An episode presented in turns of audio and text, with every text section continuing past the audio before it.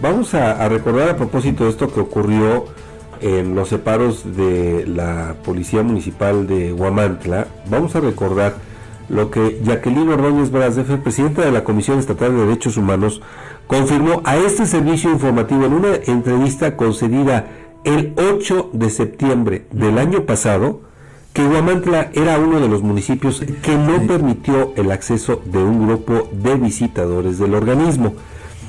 Tras la negativa de las autoridades, en ese entonces la ombudsperson tlaxcalteca compartió cuáles fueron las recomendaciones presentadas a la autoridad municipal ante el desconocimiento que tenían sobre la negativa del personal de guardia que negó el acceso a los separos municipales. Vamos a compartir con todo nuestro auditorio el fragmento de la entrevista. Se pasa así, literal, completo, sin, sin editar, para evitar suspicacias. Entonces vamos a compartirles el fragmento de la entrevista en el que la presidenta de la Comisión Estatal de Derechos Humanos de Tlaxcala habla sobre el caso específico de Huamantla, Fabián. Eh, pues hace unos meses, en noviembre, si no tengo mal, eh, me, falla la memoria, en noviembre ustedes hicieron una supervisión a los eh, espacios que conocemos como los separos municipales, ¿no? Ahí hubo dos municipios, entre ellos Guamantla, la bueno, autoridad municipal que se negó a la supervisión. ¿Qué ha pasado con, con esa supervisión, con las observaciones que ustedes hicieron a las autoridades municipales?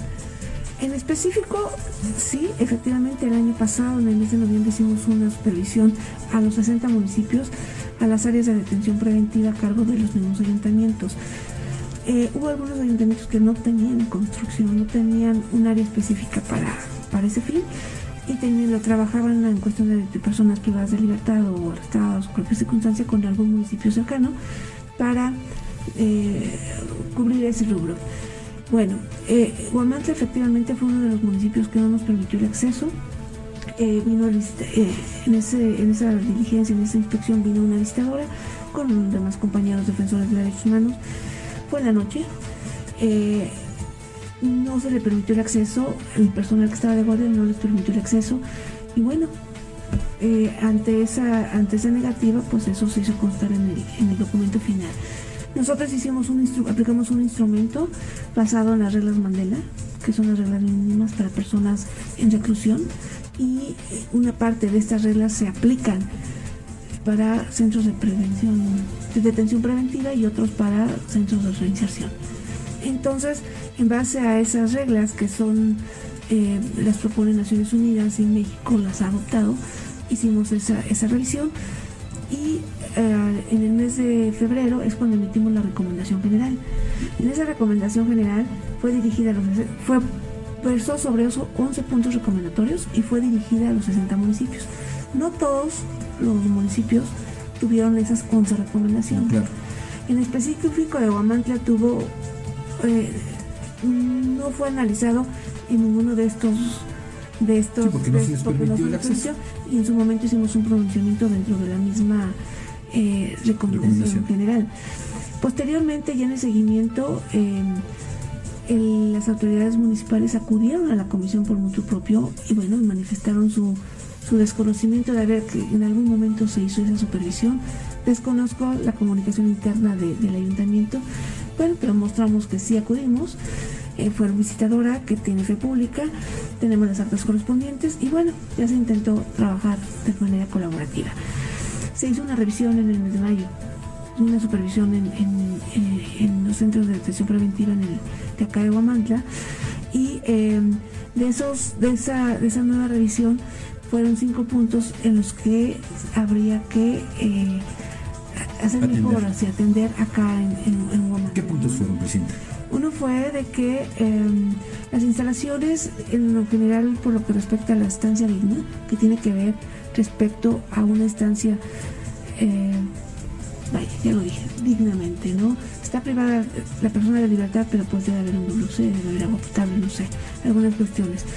Eh, si su permanencia es más de 12 horas, puede haber una colchoneta donde pueda acostarse, ¿no? Entonces, en este caso, eh, no, no cuenta con estas cuestiones de, pues de estar más de 24 horas ahí, ¿no? O sea, es acostarse en el suelo, no hay zarape, no hay colchoneta, hay que hacer esa modificación.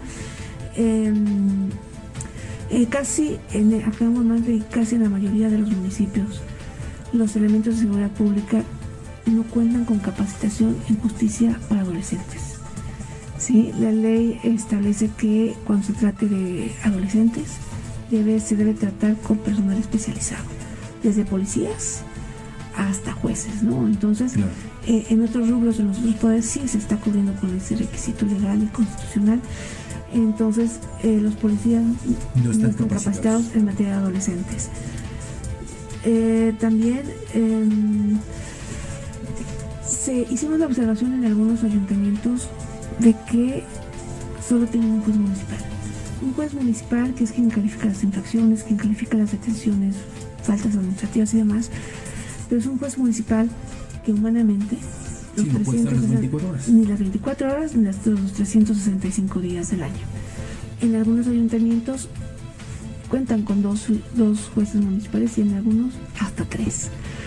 Bueno, se les hace la observación de que deben prever esa situación y si bien es cierto que es el crear una nueva plaza implicaría mover estructuras eh, administrativas y demás, bueno, pues lo deben ir proyectando, ¿no? Para ir previendo, ir cubriendo esos lugares. Entendemos que en ocasiones no depende de una voluntad inmediata, sino depende de una planeación, entonces que va por año a año, lo entendemos, ¿no? Entonces en su momento pues deben establecer ese ese planteamiento y esa creación y proyectarlo. Entonces debe, se debe esa respuesta por parte del Estado. Em, también observamos que en sus actuaciones o manuales operativos sean con perspectiva de género.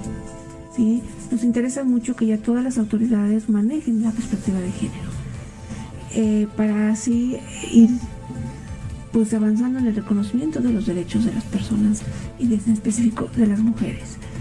También em, otro punto fue de que, si bien es cierto, bueno, cualquier autoridad de seguridad pública que cometa alguna falta, alguna infracción, alguna cuestión, pues es sometida a un, puede ser sometida a una investigación y procedimiento a través de su Consejo de Honor y Justicia.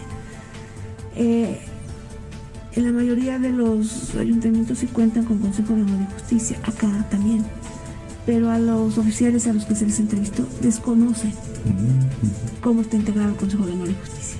Entonces es algo vital, es algo importante, ¿no? De que saben, deben saber y estar bien enterados de quiénes lo integran. También cuál es la normatividad aplicable. Eh, no, no la conocen al 100%. Sí es bien cierto que no deben memorizarla, pero sí deben tenerla a la mano estar disponible en la oficina con el superior jerárquico, o sea, cualquier cuestión pues debe estar disponible. En ese momento se les preguntó y no, no, no sabían que sabían que existe, pero no saben dónde ni, ni con quién la pueden pedir. Entonces esto nos implica, nos señala que hace falta capacitación.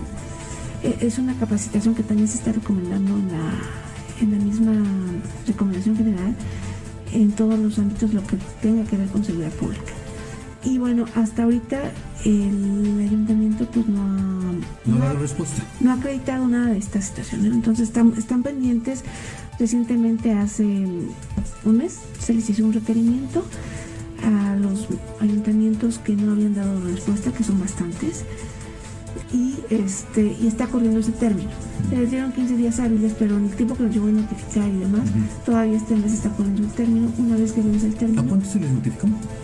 Bueno, en términos generales te voy a decir algo. De los 60 municipios en un inicio eh, manifestaron su aceptación de la recomendación la mitad. Pero de esa mitad, de esos 30 municipios en un inicio nada más 27 son los que empezaron a dar seguimiento. Los otros tres fueron omisos. Y los otros 30 municipios de plano no contestaron su aceptación o no aceptación, nada. Ahorita con estos requerimientos que ya se les hizo, a los 60 municipios en general para los que les faltaba cumplir ciertos, eh, acreditar ciertas acciones en cumplimiento o los que fueron omisos, también se les hizo nuevamente un requerimiento. Y de esos 30 municipios restantes, 14 eh, han sido omisos. Entonces, eh, hemos avanzado porque podríamos hablar que son 46 municipios que están atendiendo ya el tema de los centros de detención. ¿Con qué finalidad? Con la de evitar hechos tan lamentables como han sucedido en algunos ayuntamientos algunos centros de detención donde han habido pérdidas de vida, ¿no? Por falta de vigilancia, por falta de capacitación, por alguna causa. Si bien es cierto que ellos acreditan no ejercer violencia, pero tampoco es que hay desatención a fin de cuentas, hay una responsabilidad. Así es.